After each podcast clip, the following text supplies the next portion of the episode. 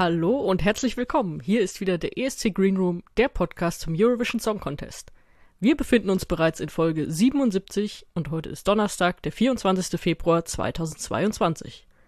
Mein Name ist nicht Sascha Gottschalk und ich sitze auch nicht in meinem kleinen, aber feinen Podcaststudio in Pinneberg, sondern ich bin Sonja Riegel, die andere Hälfte dieses Podcasts und ich bin hier normalerweise nicht für die Begrüßung zuständig, aber es hat einen Grund und zwar gibt es diesmal eine kleine Sonderfolge. In dieser Sonderfolge hört ihr zwei Interviews, die ich geführt habe, und zwar mit Malik Harris und mit Emily Roberts. Beide nehmen am deutschen ESC-Vorentscheid am 4. März in Berlin teil und wir hatten eigentlich geplant, diese Gespräche schön in unsere nächste Folge mit reinzuschneiden. Das werdet ihr auch gleich hören in meiner Anmoderation bei Malik. Aber dann haben wir uns umentschieden und haben gedacht, komm, eine kleine nette Sonderfolge dazu und dann können wir uns in unserer nächsten regulären Folge ausführlich den internationalen Vorentscheiden widmen ohne dass wir da irgendwie einen zeitlichen Rahmen sprengen. Machen wir vielleicht trotzdem, aber äh, so haben wir es jetzt mal geplant. Genau, und kleiner Hinweis noch, ich klinge in den Interviews ein bisschen anders als sonst und auch als jetzt gerade, denn ich habe sie mit einem Headset aufgenommen, weil ich zum Beispiel teilweise auch gar nicht zu Hause war, als ich die geführt habe. Sollte aber trotzdem klappen und gut verständlich sein. Jetzt aber erstmal viel Spaß mit den beiden Interviews und bis zum nächsten Mal. Ciao! Also, ich habe den Sascha mal ganz kurz rausgeschmissen und mir einen neuen Gast eingeladen hier über Zoom. Äh, er strahlt mich auch schon an. Malik Harris ist da. Hallo. Grüß dich, freue mich. Hi. Äh, erstmal die Frage, die wir immer klären bei uns am Anfang. Wo bist du denn gerade? Ich bin zu Hause in äh, Landsberg in meinem Wohnzimmer. Landsberg ist so eine Stadt, so eine Stunde von München, für die, die es nicht kennen. Ja, genau. Okay, und es ist jetzt äh, der 16. Februar, machen wir direkt mal transparent. Das heißt, seit sechs Tagen ist klar, du bist einer der Acts für den deutschen ESC-Vorentscheid. Was ist yes. bei dir denn seitdem so passiert, seit der Verkündung? Äh, geht auf jeden Fall gut ab, muss ich sagen. Also ich habe mir jetzt auch hier so einen kleinen äh, Interview-Tisch aufgebaut, mitten im Raum eigentlich, ähm, den ich auch eigentlich nicht mehr abbauen müsste, weil es wirklich sehr, sehr viele In Interviews sind. Aber ich freue mich da, mir macht das mega Spaß. Ähm, ansonsten tatsächlich, also bis auf diesen so Trubel und so, bei mir persönlich hat sich gar nicht so viel geändert. Ich freue mich einfach mega drauf. Ich habe richtig Bock auf dieser Bühne zu stehen, meinen Song zu spielen. Die anderen Kandidatinnen und Kandidaten habe ich kennengelernt, sind alle cool drauf. Von daher, ich genieße das einfach. Das heißt Trubel, aber auch so, äh, merkst du es, dass du mehr Nachrichten kriegst als sonst? Ja, schon ein bisschen, ja. Also ich habe tatsächlich immer schon recht viele Nachrichten bekommen. Ich glaube auch, weil ich alle immer beantworte. Also ich bin immer noch so, ich mache mein Social Media ganz alleine und gehe auf jeden Kommentar und jede Nachricht ein, was sehr viel Zeit kostet. Ähm, aber ich habe so immer das Gefühl, es hat sich rumgesprochen, weil es dann immer mehr wurde und dann irgendwann auch Nachrichten kamen so, hey Mali, coole Musik, stimmt das, dass du wirklich allen antwortest? Und dadurch wird das dann natürlich immer mehr und immer mehr. Ähm, aber jetzt gerade geht's auf jeden Fall noch krasser ab, auf jeden Fall, ja. Okay, und wenn du es jetzt so betonst, äh, wirst du noch mehr Nachrichten kriegen. Ja, verdammt, stimmt von mir. Seit wann weißt du denn selbst, dass du im Vorentscheid dabei sein wirst? Ich weiß es auf jeden Fall schon eine Zeit lang länger. Ähm, wann war denn das? Ich habe eine sehr, sehr coole äh, Videobotschaft von Barbara Schöneberger bekommen, die mir mitgeteilt hat, dass ich äh, dabei bin. Das war, wann war das denn? War das noch letztes Jahr? Ich glaube im Dezember oder Januar. Irgendwie so um den Dreh. Also ich weiß auf jeden Fall schon seit über einem Monat ungefähr, ja. Und wie schwer war es, das geheim zu halten? Vollkommen unmöglich. Man muss es ja vertraglich sagen. Ich hoffe, ich äh, gebe jetzt keinen Vertragsbruch zu, aber es hat nicht ganz hingehauen. ja, du wurdest ja dann auch so gerüchtet, schon irgendwie ein paar Tage vorher, ne? Ja, witzigerweise vor allem, äh, also ich habe das dann so ein bisschen verfolgt und dann hieß es bei diesen Gerüchten, dass es äh, losging, dass man mich da irgendwie vermutet hat, dass ich da dabei bin, weil ich mal einen Brief vom SWR ähm, gepostet habe bei mir in Instagram. Das hatte aber gar nichts damit zu tun. Das war einfach nur ein Brief vom SWR, wo irgendwas drin stand. Und ich habe den eigentlich nur gepostet, weil da mein Name irgendwie komplett falsch geschrieben war. Also es hatte gar nichts damit zu tun, aber irgendwie witzig, dass es die Leute trotzdem in eine richtige Richtung gelenkt hat. Dann kannst du jetzt aufklären, was der SWR da von dir wollte? Ich habe gerade überlegt, ich weiß gar nicht mehr, was das war. Ich war ähm, beim ich weiß nicht, ob der Tigerentenclub vom SWR ist, weil ich kurz, vor kurzem beim Tigerentenclub war und ich glaube, das hatte irgendwas damit zu tun, aber bin mir nicht sicher. Ich hoffe, Tigerentenclub-Fans werden mich jetzt nicht fertig machen, aber ich glaube, das war irgendwie sowas. Ich glaube, das sind keine Leute, die Leute fertig machen. Ja, stimmt, stimmt. Ich glaube, auch eher ein bisschen friedlicher. Gut, und äh, da haben wir dich natürlich alle in der Pressekonferenz gesehen, die der NDR da veranstaltet hat. Und ich fand, es wirkte irgendwie, als hättet ihr auch so eine gute Chemie da zwischen euch Acts. Also stimmt es? Äh, wie habt ihr euch da, ihr habt euch wahrscheinlich dann teilweise auch da erst kennengelernt, oder? Voll, ja. Ich kannte auch, also ich wusste gar nicht, ich hatte das Gefühl, ich war auch der Einzige, der keine Ahnung hatte, wer noch dabei ist. Das heißt, ich habe wirklich alle an dem Tag quasi so kennengelernt, so, ey, cool, du bist auch dabei und dann auch ihre Songs zum ersten Mal gehört. Ähm, und ich war auch, ich hatte ein bisschen Angst davor natürlich, weil ich mir dachte, was ist, wenn die so sehr competitive sind so und irgendwie so, so irgendwie ellbogenmäßig so, ey, nee, ich will hier gewinnen, lass mich in Ruhe. Aber es sind alle super entspannt, richtig witzig drauf. Wir saßen auch die ganze Zeit an einem Tisch, haben den Quatsch gelabert und so. Deswegen, also ich freue mich auf jeden Fall mit den Zeiten, äh, auf die Zeit mit den allen. Bist du denn competitive? Ich bin an sich competitive, aber so in mir drin sozusagen. Also ich habe, ich bin da nicht so gegen andere, sondern ich will von mir das Beste rausholen sozusagen. Ähm, außer so bei so manchmal so so Gesellschaftsspiele und so, also so Monopoly oder also Bierpong oder so. Wenn bei Bierpong nicht alle 100% geben, dann raste ich aus. okay. Das ist vielleicht schon mal ein guter Hinweis auf das, was man mit dir noch so promomäßig anstellen kann. Auf jeden Fall, auf jeden Fall, ja. Äh, was bedeutet denn der ESC für dich? Für mich hat der ESC gar nicht so eine, ja, das war nie so präsent in meinem Kopf irgendwie. Also ich fand, ich habe das immer schon mitbekommen im ESC und ich fand das auch immer eine geile Sache, weil das eben, ähm, ja, so, das ist irgendwie das Einzige, was mir zumindest in den Sinn kommt, was halt wirklich nur unter Harmonie ganz Europa zusammenbringt. Und ähm, ich, ich kenne sonst nichts, gerade auch unter dem Deckmantel von Musik. Es gibt ja eigentlich nichts Geileres als Musik und sich dann vorzustellen, dass ein ganzer Kontinent und all diese Länder und Traditionen und Kulturen zusammenkommen, sich mit Musik repräsentieren lassen und da irgendwie ja gemeinsam eine, ein Event veranstalten. Das finde ich einfach mega, mega geil, fand ich schon immer großartig. Deswegen wäre es für mich auch einfach eine Riesenehre, da mit dabei zu sein und da Deutschland dann auch zu repräsentieren mit meiner Musik. Das wäre hammermäßig. Hast du trotzdem so eine ESC-Erinnerung oder irgendeinen Song, den du total toll findest oder, oder so aus dem Auftritt, also, aus dem ESC?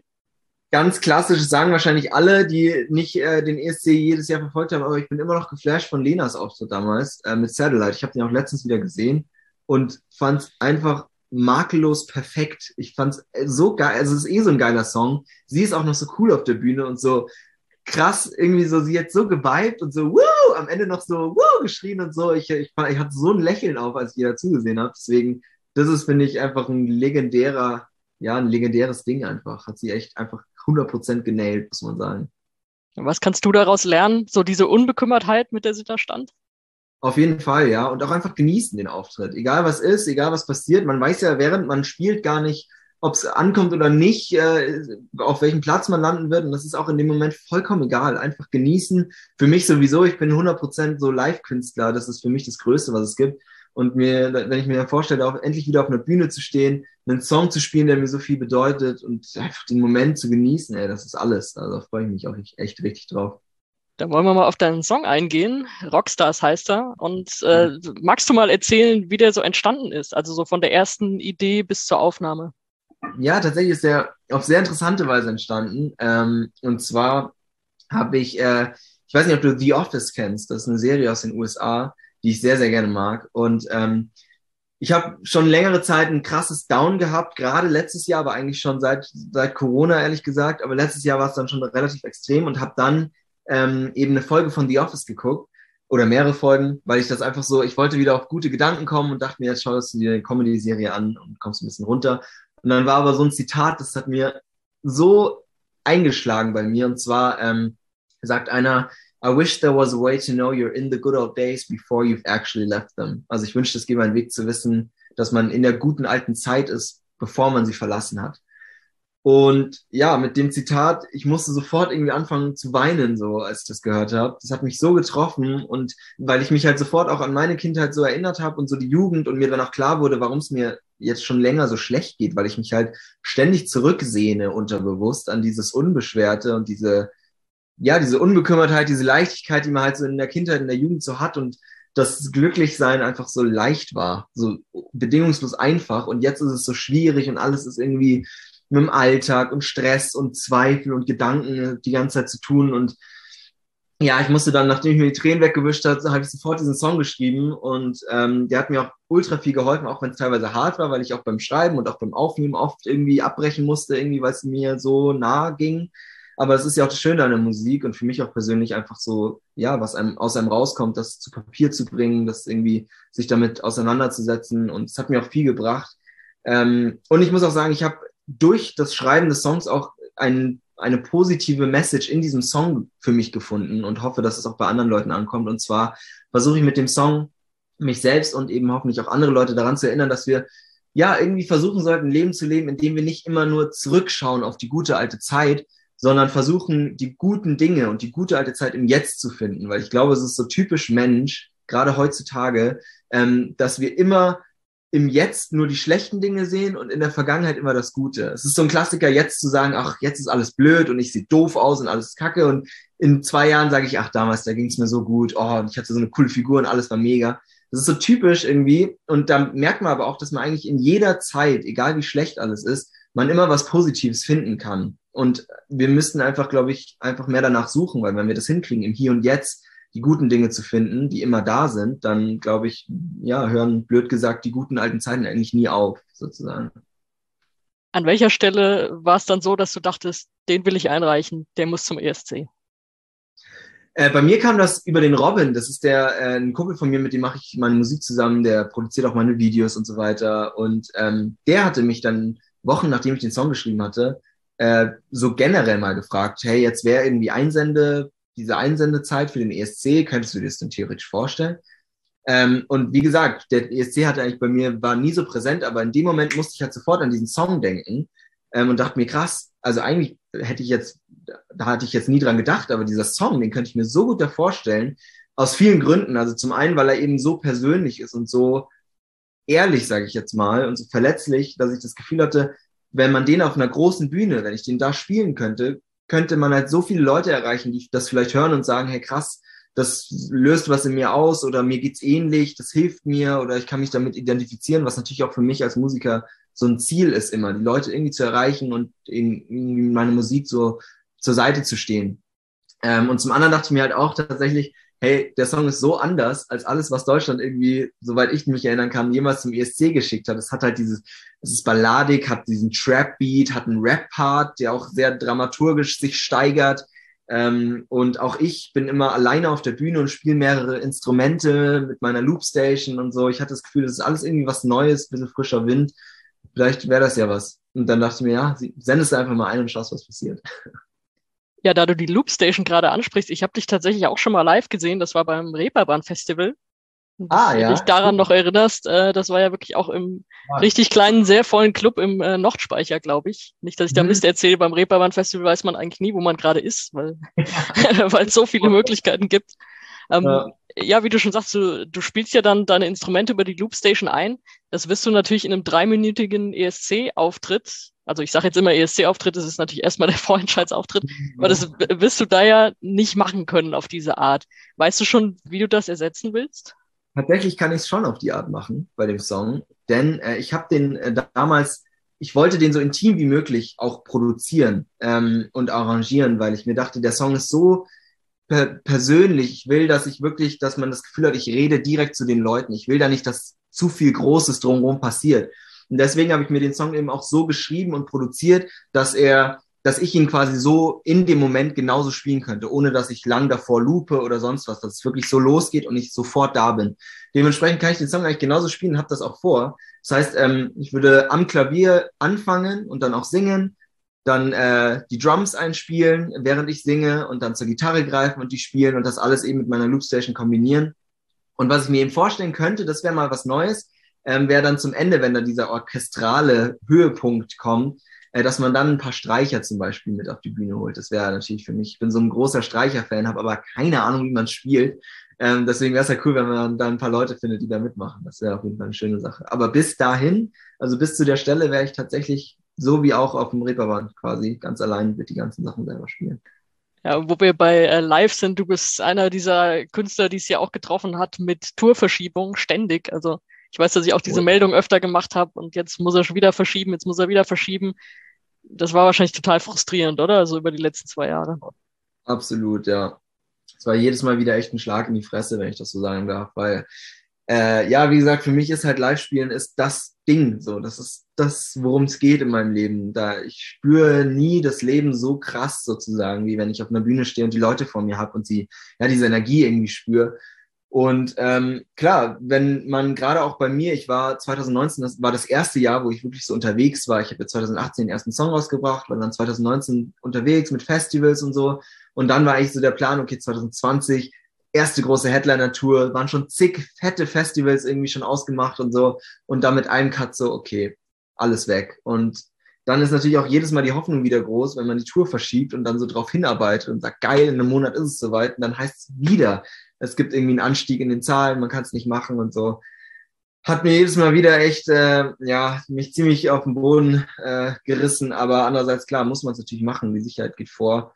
Deswegen versuche ich jetzt einfach mich mega krass darauf zu freuen, dass es jetzt im Mai endlich losgeht. Und ich glaube auch fest an den Mai. Ich bin davon überzeugt, dass das klappt.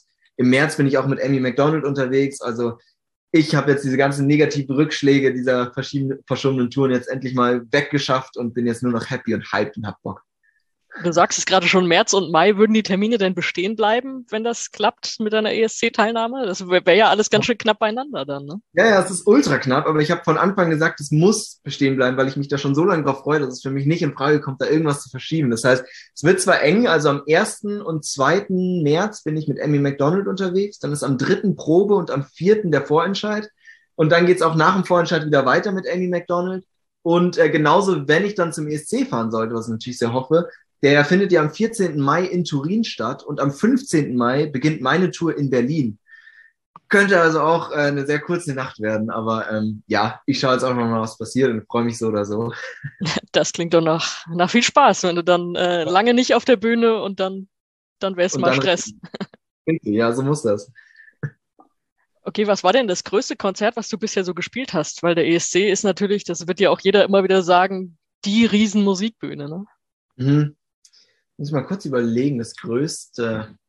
Ähm, also ich weiß noch, ja, so ein paar Festivals, da weiß ich jetzt die genauen Zahlen nicht. Also so Bochum Total war relativ groß oder das ähm, New Pop in Baden-Baden. Ähm, das war, die waren relativ fett, soweit ich das von oben beurteilen kann. Also ich habe ein bisschen gezählt und hatte dann so nach zehn das Gefühl, okay, es sind einige. Ähm, aber ich glaube so James Blunt, ich habe James Blunt äh, supported auf seiner Tour und ich glaube, da war mal von ich glaube, acht oder neuntausend Leuten die Rede. Die, die Zahl ist mir so ein bisschen äh, im Kopf hängen geblieben. Also so, also auf jeden Fall ein paar tausend, ja. Okay, und ich habe dich gerade im Vorgespräch schon damit abgeholt, dass wir tatsächlich schon mal so eine Art Interview gemacht haben, 2019. Das mhm. war für bleistiftrocker.de der Fragebogen, den du mir ausgefüllt hast. Und mhm. was mir da hängen geblieben ist, du hast mir da ein Bild mitgeschickt von dir auf einer relativ kleinen. Couch und äh, hast ah, gesagt, ah, äh, hast gesagt, da penne ich jetzt einfach. Ah, äh, ja. Da penne ich gerade eigentlich äh, Montag bis Freitag, um hier ja. im Studio die ganze Zeit arbeiten zu können. Äh, wie war das? Es äh, sah jetzt nicht so super gemütlich aus. War so mittelgemütlich tatsächlich. ich habe dann äh, ja, ich habe ewig lang da auf diesem Sofa gepennt. Dann hat mir meine Freundin irgendwann so eine Matratze äh, äh, geschenkt, die ich dann aufs Sofa drauflegen konnte. Dann war es nicht mehr nur Schlafsack und Sofa, sondern tatsächlich meine Matratze. Das war für mich schon High-Class-Luxusleben. Ähm, und ja, also ultra gemütlich war es nie, aber da, darum ging es auch irgendwie nicht, sondern die Nächte waren eh immer kurz, weil ich so in diese Musik vertieft war und auch immer, es gab, gibt halt nichts Geileres für mich, als aufzuwachen und Instrumente um mich rum zu haben. Deswegen ist das mega geil und also wenn jetzt Corona nicht wäre, dann sehe ich mich da auch total wieder. Also es war einfach eine geile Zeit, da will ich auch wieder hin zurück. Aber jetzt gerade mit Corona ist einfach weniger los und deswegen hätte es sich, glaube ich, nicht gelohnt, da immer äh, im Studio zu sitzen, wenn man eh keine Auftritte hat und so. Ähm, dementsprechend bin ich dann sehr, sehr viel zu Hause. Aber klar, so aufs Sofa zieht es mich schon ein bisschen zurück, muss ich sagen. Das andere, was mir hängen geblieben ist, war, ich habe dich nach deinem äh, peinlichsten Lieblingssong gefragt, also so ein Guilty Pleasure. Weißt du noch, was du ja. geantwortet hast? Puh, also ich würde sagen, entweder Despacito oder irgendwas von Britney Spears, hätte ich jetzt mal gesagt. Ja, äh, das zweite stimmt. Das war tatsächlich Hit Me ja. Baby One More Time und du hast dazu ja. geschrieben, du möchtest nicht darüber reden. Willst du denn ja, jetzt äh, zweieinhalb Jahre danach drüber reden? Ungern. Nächste Frage. Nein, Spaß. Ey, ich finde, ich muss ganz ehrlich, ich stehe, ich glaube, ich habe mich seitdem weiterentwickelt und ich stehe jetzt dazu. Weil äh, ich muss sagen, Britney Spears hat einfach einen Banger nach dem anderen rausgehauen. Ich finde Toxic, Baby One More Time, Lucky, das sind einfach geile Nummern. kann mir keiner was anderes sagen. Ähm, und ey, Hit Me Baby One More Time spiele ich auch super gerne live. Ich weiß gar nicht, ob ich es damals im Reeperbahn gespielt habe, aber ich liebe das. Einfach mit der Gitarre, die Leute singen mit. Finde ich eine geile Nummer, von daher, ich, ich stehe dazu. Sehr gut. Aber äh, muss man mal dazu sagen, auch weil du vorhin so von guter alter Zeit und so gesprochen hast, du bist 24, ne? Yes. Das heißt aber, Britney Spears hast du dir dann auch so im Nachhinein erschlossen wahrscheinlich. Ich habe mir sehr viel im Nachhinein erschlossen, ja. Britney Spears, ich bin auch ein großer Queen-Fan, Michael Jackson, Prince, also gerade so oldschool, oldschoolige Sachen liebe ich. Ich fand die Musik von damals hat einen ganz speziellen Flair. Und da würde ich tatsächlich auch Britney Spears mit reinnehmen in diese, in diese alte Musik irgendwie. Vielleicht nicht ganz auf dem Thron, auf dem sich bei mir Michael Jackson Queen befindet, aber trotzdem waren das Bombennummern, muss man sagen. Alles klar. Und äh, meine fast letzte Frage wäre, es sind jetzt noch äh, zwei Wochen bis zum Vorentscheid. Was passiert mhm. bei dir noch so? Also äh, Interviews, Interviews, Interviews? Genau, Interviews, Interviews, Interviews auf jeden Fall und äh, viel live äh, üben. Also hier von zu Hause quasi, weil jetzt mit ähm, Amy McDonald und dem äh, ESC, also der, dem Vorentscheid, viel live gespielt wird. Und äh, dass ja dann noch mal ein bisschen was anderes ist als von zu Hause so ein Stream. Deswegen ähm, ja, bin ich viel am Üben, sofern das die Zeit zulässt. Also gerade Live-Spielen und Interviews ist gerade so der Alltag. Und es macht mega Spaß. Jetzt kommt meine allerletzte Frage, weil du sagst, du gibst gerade so viel Interviews. Gibt es irgendwas, was du unbedingt mal loswerden willst, aber noch nicht gefragt worden bist? Dann wäre das jetzt deine Chance. Was müssen wir über dich noch wissen, was du bisher nicht gesagt hast? Boah, das ist eine gute Frage. Da muss man kurz überlegen. Was muss man über mich wissen? Ah, was man über mich wissen kann, wenn ich das dafür mal nutzen darf, ist, dass mein Bruder, der Dennis, gestern sein Studium beendet hat. Und ich bin mega, mega krass stolz auf ihn. Er hat nämlich äh, ganz lang äh, studiert und ist seit gestern offiziell fertig. Deswegen großen Shoutout an den Dennis, mein Bruder. Ich bin sehr stolz auf dich. Äh, hast du richtig geil gemacht und äh, ja, freue mich einfach mega für ihn. Und jetzt feier ordentlich, Junge. Was hat er studiert? Oh, jetzt pass auf. Er hat seinen Master gemacht tatsächlich in ähm, Environmental Process and Energy Engineering. Ähm, also das ist quasi ja erneuerbare Energien. Also wie man äh, Energie und ähm, ja diese Ingenieurswesen, Technik und so weiter, wie man das auf möglichst grüne Art mit Solarenergie und so weiter machen kann. Das heißt, er ist jemand, der die Welt zu einem besseren Ort macht. Das ist auf jeden Fall eine sehr, sehr schöne Sache. Das ist doch super. Und äh, wenn wir den Schlenker jetzt gerade noch kurz machen, wenn du sagst, äh, du bist stolz auf deinen Bruder, äh, wir hatten ja neulich bei Bleistift Rocker auch äh, eine News über dich gemacht und die hat dann sofort dein Vater geliked auf, äh, mhm. auf Facebook bei uns. Also ja. stolz seid ihr da alle aufeinander, oder bei euch in der Family? Auf jeden Fall, ja. Also in dieser Familie ist jeder stolz auf den anderen. Das ist sehr schön, ja. Das ist doch wunderbar. Dann nehmen wir das vielleicht auch als Schlusswort. Ja, cool. Und äh, ich danke dir für deine Zeit. Ich danke dir, Spaß gemacht. Und äh, hoffe, wir sehen uns dann in Berlin und natürlich äh, vielleicht auch auf dem Weg nach Turin dann. Ich hätte Bock, auf jeden Fall, ja. Würde mich freuen. Alles klar, vielen Dank. Ja, nicht zu danken. Mach's gut. So, ein neuer Tag und äh, neuer Besuch in meinem Zoom. Ich äh, habe mir Emily Roberts dazu geholt. Hi. Hallo Sonja, grüß dich. Jetzt habe ich dich die ganzen Tage auf Instagram gesehen bei Radiosendern, wo du äh, Interviews gegeben hast und so. Und wo bist du jetzt gerade? Jetzt sitzt du wahrscheinlich daheim, oder? Ich bin gerade jetzt den zweiten Tag wieder zu Hause. Nach einem Monat. Und hinter dir steht eine Leiter, da habe ich gerade schon gelernt, dass die ein bisschen was vielleicht mit dem Vorentscheid zu tun hat. Was darfst du denn darüber erzählen überhaupt? Ja, ich glaube, ich kann das schon sagen. Wir haben das Porträt gedreht für ein ESC, dieses Filmchen, was bevor ich in die Manege einlaufe, was dann kommt. Und äh, das haben wir hier in meinem Wohnzimmer gemacht, teilweise auch. Okay, und wir haben den 24. Februar, das heißt, es ist nur noch eine gute Woche bis zum Vorentscheid. Was macht die Vorfreude? Du atmest schon tief durch gerade. Ich kriege immer, also das seit gestern, immer wenn mich jemand drauf anspricht, kriege ich so eine leichte Ganzkörpergänsehaut. Eben gerade schon wieder. Ähm, ja, ist verrückt. Ich gehe heute zur Kostümprobe und dann wird das real, so, weißt du? Und ähm, das ist total krass, weil man malt sich das alles aus und langsam nimmt es halt richtig Form an. Und äh, dann ist es bald soweit. Das ist echt der Wahnsinn. Du hast jetzt relativ frisch auch deinen Startplatz bekommen. Nummer vier ist es geworden. Zufrieden damit? Das ist ein super Startplatz, oder? Es ist meine Lieblingszahl, also alles gut. Meine Glückszahl ist die acht und das, die ist keine Option, deswegen die Hälfte davon perfekt. Dann äh, gehen wir nochmal zurück und äh, beschreiben ein bisschen den Weg zur magischen Nummer vier. Ähm, wir haben dich in der Pressekonferenz in dem Einspieler gesehen, wie du die Nachricht bekommen hast, dass du beim Vorentscheid dabei bist. Wo war das denn? Das sah irgendwie schön nach Strand aus? Oh, ja, das war äh, Venice Beach in LA. Ich war jetzt gerade äh, drei Wochen in LA und äh, genau deswegen auch insgesamt einen Monat nicht zu Hause. Ähm, und äh, ich sollte eigentlich noch ein bisschen länger bleiben ich habe mir diese Reise, das war meine erste Reise nach LA. Und das ist so, was du als Songwriterin, als Musikerin, ist das ein absolutes Life-Goal, da zu arbeiten. Ähm, und das durfte ich jetzt endlich machen. Und ähm, sagen wir mal so, es gab schon schlimmere Gründe für mich, irgendwo früher abzureisen. ähm, genau, das war am Venice Beach und da hat Antje Schumacher, meine beste Freundin und auch natürlich auch Musikerin, ganz tolle Musikerin, ähm, hat mir diese Nachricht überbringen dürfen. Das wusste die einfach schon, bevor ich das wusste. Und das war ein verrückter Moment, das werde ich nicht vergessen. Und du hattest dich ja dann, also du hattest dich beworben und dann kam es ja zu diesem Vorsingen in Berlin. Mhm. Da wissen wir Fans natürlich sehr wenig drüber. Also nimm uns mal mit, wie war das denn für dich da? Ah. Dann, das war ja so eine Art Casting, ne? Mhm. Mhm.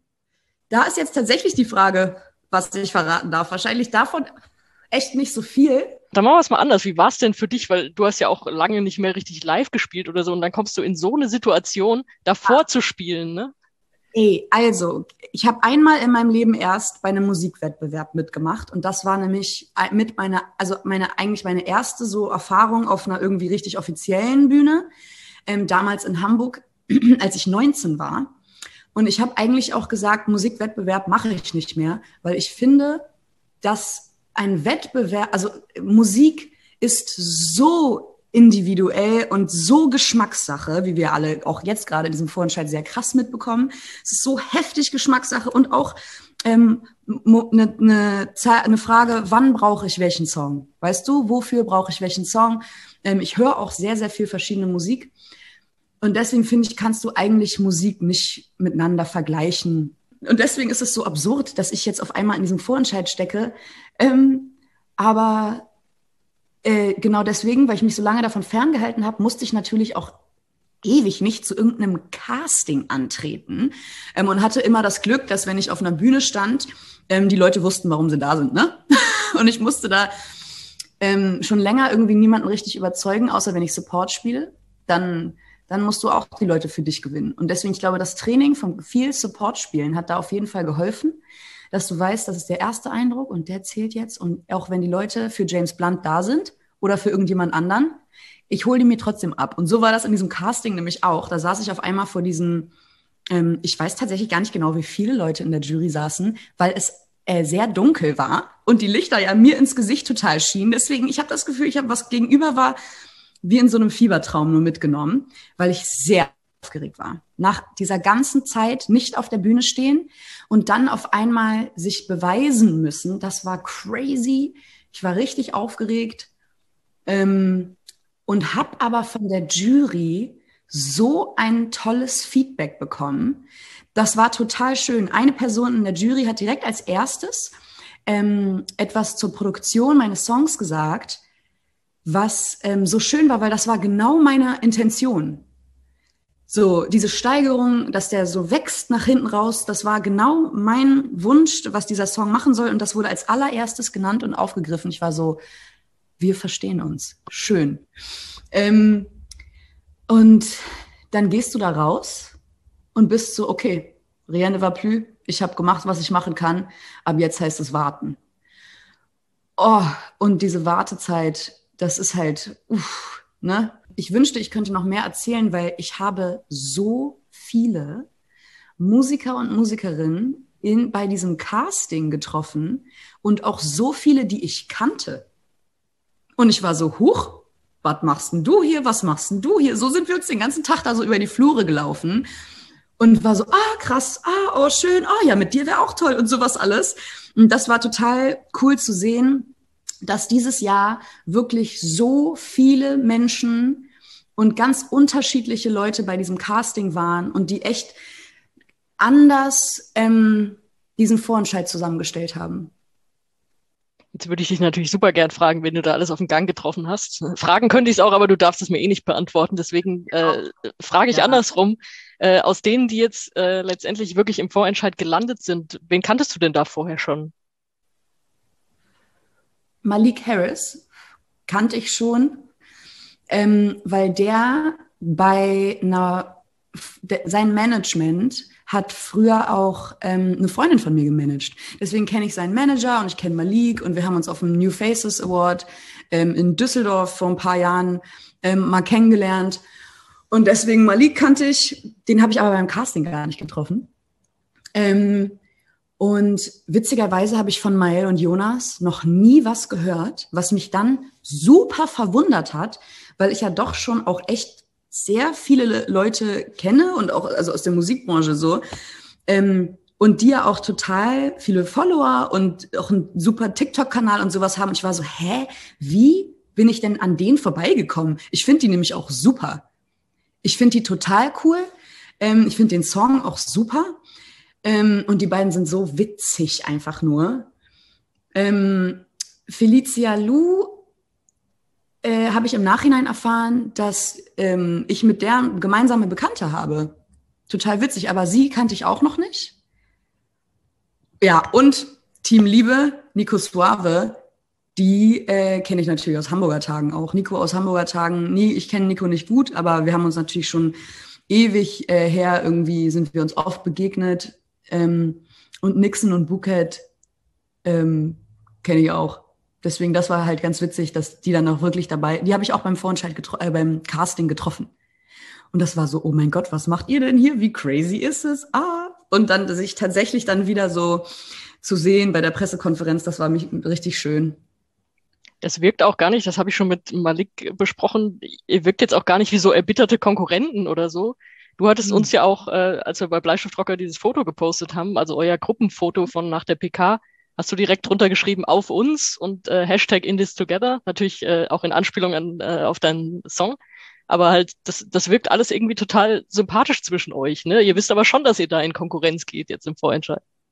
Ja, wir wissen das schon. Ähm, und also es ist uns schon sehr bewusst, aber weißt du, wir haben eine WhatsApp-Gruppe miteinander.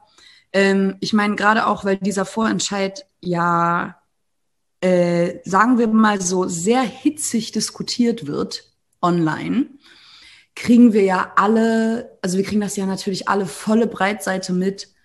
Und ähm, für, für mich war es total schön, dass wir uns gegenseitig so haben, weil wir halt alle gerade so durch eine sehr, sehr ähnliche Erfahrung stiefeln und auch teilweise wirklich sehr tapfer sein müssen, weil wir uns da Sachen anhören müssen im Internet über uns.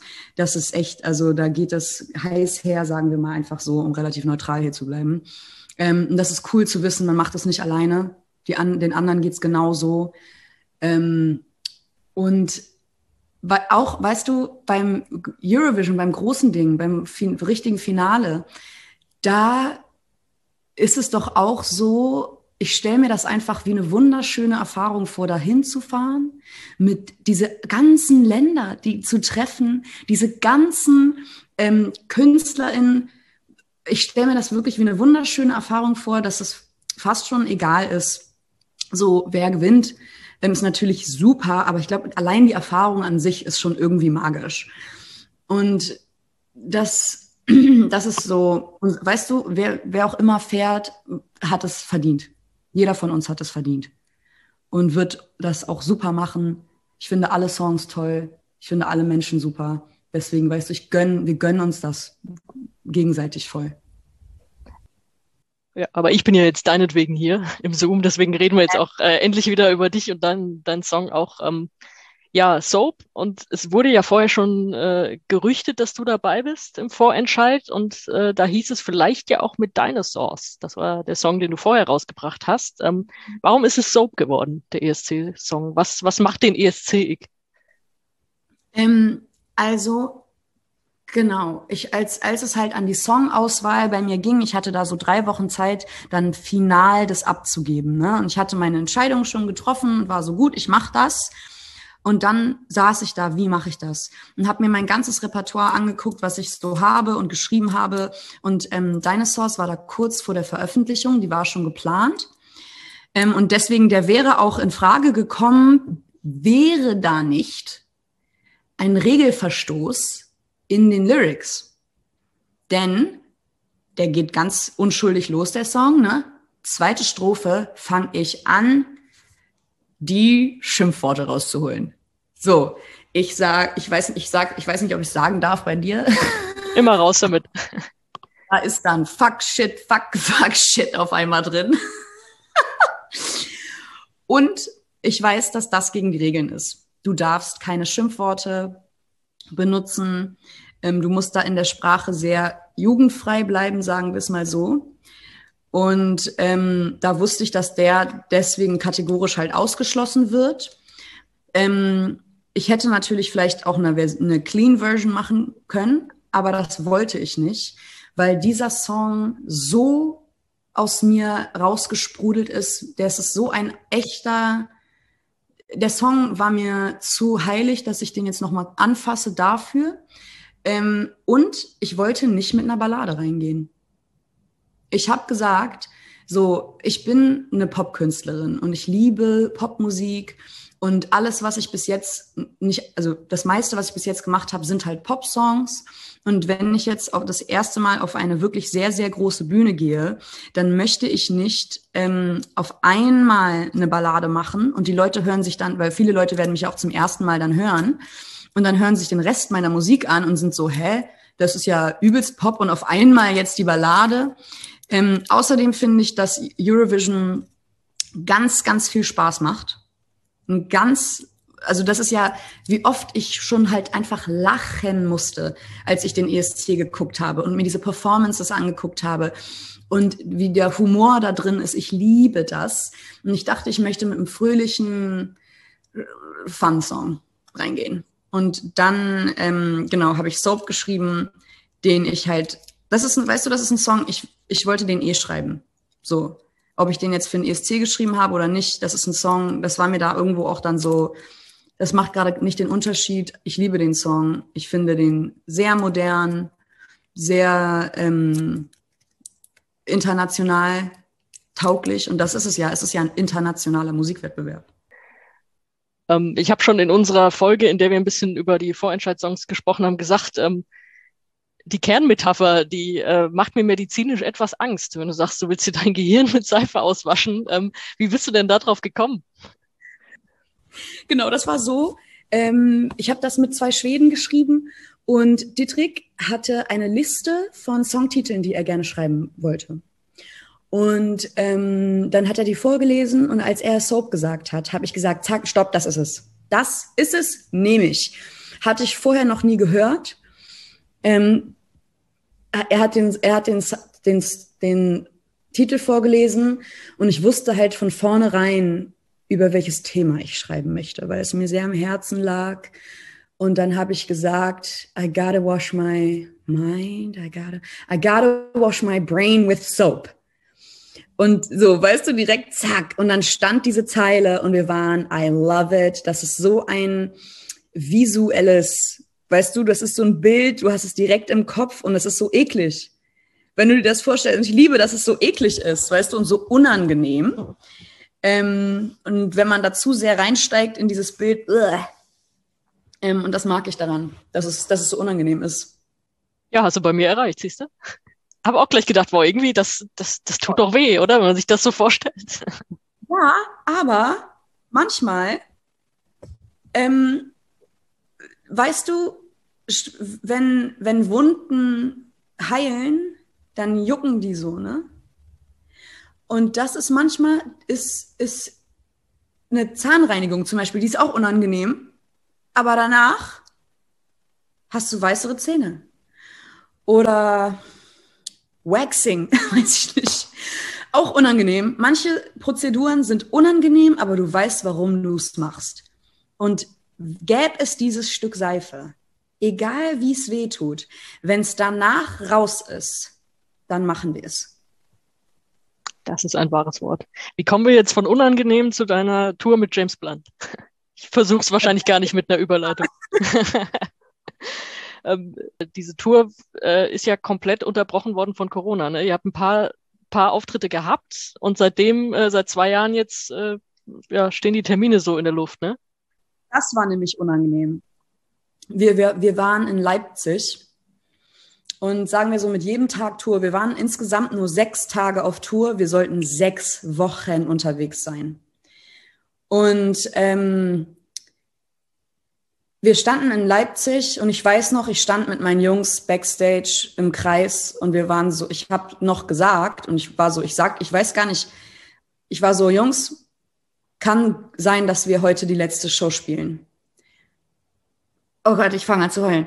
Äh, ich heule jetzt nicht, weil, ähm, oh Gott, das war so traurig, wirklich, es packt mich so weg, weil das war natürlich bis zu dem Zeitpunkt das krasseste, was ich jemals in meinem Leben gemacht habe. James Blunt auf Arena-Tour supporten zu dürfen. Es war das schönste Erlebnis ever. Ich habe in der Mercedes-Benz-Arena gespielt. Wie krank ist das? Ich fahre da manchmal vorbei. Ich wohne ja hier in Berlin. Ich fahre da manchmal vorbei und guck das an und bin so, ich habe da gesungen. Und das ist einfach so ein Live-Goal, was ich da direkt abhaken konnte. Wahnsinn. Ähm, und dann nach Hause zu fahren, war einfach nur surreal. Also das war echt eine absolute Beerdigungsstimmung ähm, im gesamten Team. Es waren ja sehr viele Leute da auch mit der James Blunt Crew und dann sind die alle wieder nach England gefahren und boah, das war so traurig. Aber soll Aber dann jetzt weitergehen, ne? Wirklich, ich freue mich so unfassbar doll auf diese Tour. Es wird passieren. Es gibt keine Absage bis jetzt. Ähm, am 9. geht's schon in der Schweiz los, am 9. März. Ähm, und wir haben so Bock. Ich habe natürlich auch noch mal die Setlist überarbeiten können. Ich kann neue Songs spielen, die es davor noch nicht mal gab, weißt du? Und das ist schon echt einfach richtig cool. Meine EP kommt ähm, kommt raus, auch so währenddessen im April äh, am, warte, ich gucke kurz nach, ich vergesse es die ganze Zeit wieder. Am 1. April, am 1. April kommt meine EP raus und ich stehe dann mit, in Stuttgart spielen wir dann gerade an dem Tag und ich kann sie direkt live spielen, so. Das ist das Coolste für mich. Ähm, ja, deswegen, ich glaube, die zweite Rutsche wird vielleicht wirklich dann deswegen auch noch mal wirklich schöner und magischer als die erste, weil wir alle so Bock haben auf Konzerte. Würde aber, das habe ich den Malik auch gefragt, würde das bestehen bleiben bei dir, äh, wenn es mit der ESC-Teilnahme klappt? Also, dass du trotzdem jetzt deine Konzerte, die so für März, April geplant sind, alle spielst? Ey, ja, soweit. Also bis jetzt hat noch keiner gesagt, Emily, sag deine Tour ab. Das hat kein, ich, du, ich bin, das Witzige ist, ich bin auch ähm, vor Turin nochmal auf Headliner-Tour. Also ich bin den gesamten April auf Tour bis zum 1. Mai bin ich auf Tour. Und das müsste klappen dann. Aber also, da weißt du, ja. Ich glaube auch, das würde, würde knapp gehen, ja, mit vorqualifiziert Deutschland äh, dann nach Turin fahren, glaube ich, wird genau passen. Es würde genau, ich meine, ne, es, es passt alles. Ja. Da du gerade deine EP angesprochen hast, da droppen wir gerade äh, kurz nochmal den Namen. Äh, Thank You for Leaving soll die heißen, ne? Stimmt das? So wurde es mir geschickt. Ähm, ja. Was können wir denn da erwarten? Also natürlich, äh, Soap kennen wir jetzt. Äh, was noch? Also Dinosaurs ist mit drauf, das war der erste Song von der EP. Und auch ähm, einer der zwei sehr, sehr traurigen Trennungssongs. Ich habe ja sehr viel fröhliche Musik released oder, oder wütende oder was auch immer, aber ich habe lange nichts Trauriges mehr gemacht. Und mit Dinosaurs habe ich mal wieder so zu meinen Wurzeln zurückgefunden, weil ich habe angefangen zu schreiben, ähm, weil ich Liebeskummer hatte. Da habe ich zum ersten Mal angefangen, eigene Songs zu schreiben, weil ich sehr, sehr traurig war. Und ähm, diese ganze EP geht um Trennungen und Trennungsschmerz. Hm, weißt du, es ist witzig, weil im ganzen Vorentscheid mein Song ist der einzige Song, der um Liebe geht, ne? um, um, Zwisch um eine Beziehung. So, die anderen Songs gehen alle um andere Themen. Finde ich ganz witzig. Und ich finde halt, weißt du, Liebe, when it all comes down to it, Liebe ist das, was uns am Leben hält. Und Liebe ist das, was die Welt schöner macht. Und ähm, auch jemanden zu lieben und geliebt zu werden oder auch sich lieben zu lassen, ist ja auch eine Fähigkeit, die man haben muss, ist, glaube ich, mit das Erfüllendste, was es gibt. Sich selbst zu lieben. Beste, das ist die Grundlage für alles. Und ähm, unsere Partnerschaften beeinflussen uns stark in unserem Leben. Und ich habe eine EP übers Verlassen werden und übers Verlassen, übers Gehen geschrieben. Ähm, und da verarbeite ich so diverse Beziehungen, die ich schon hatte. Manche Songs sind auch über die gleiche Beziehung natürlich. Und ähm, betrachte das aus ganz verschiedenen Blickwinkeln. Und ich glaube, egal durch welche Phase deiner Trennung oder wie die Trennung war, du gerade durch musst, auf dieser EP ist ein Song dabei. Gut, dann lassen wir das so stehen. Dann haben wir nochmal wunderbar Werbung dafür gemacht. Äh, das ist ja der 1. April, haben wir schon gesagt, ne? Mhm. Und äh, als allerletzte Frage natürlich, was ich fragen muss, äh, was passiert denn jetzt noch bei dir bis zum Vorentscheid? Ja, also mein Terminkalender ist komplett dicht. Ähm, genau, ich gehe heute zur Anprobe und freue mich so krass. Ähm, ich habe tatsächlich Tourproben auch noch kurz zwischendrin morgen für die James Blunt Tour. Ähm, und dann noch einen Tag Interviews und Radio und Podcast und alles. Und dann geht's zu den ESC-Proben schon. Okay, dann will ich dich mit deinem äh, vollen Terminkalender auch gar nicht weiter aufhalten. und äh, schon längst im nächsten Meeting sein sollen, aber das ist. Oh je. Das Dann äh, danke ich dir sehr, dass du dir trotzdem die Zeit genommen hast. Und danke dir. Drücke dir sehr die Daumen mit der Glücksnummer 4. Werden das verfolgen. Alles klar. Mach's gut. Ciao. Bis dann. Ciao.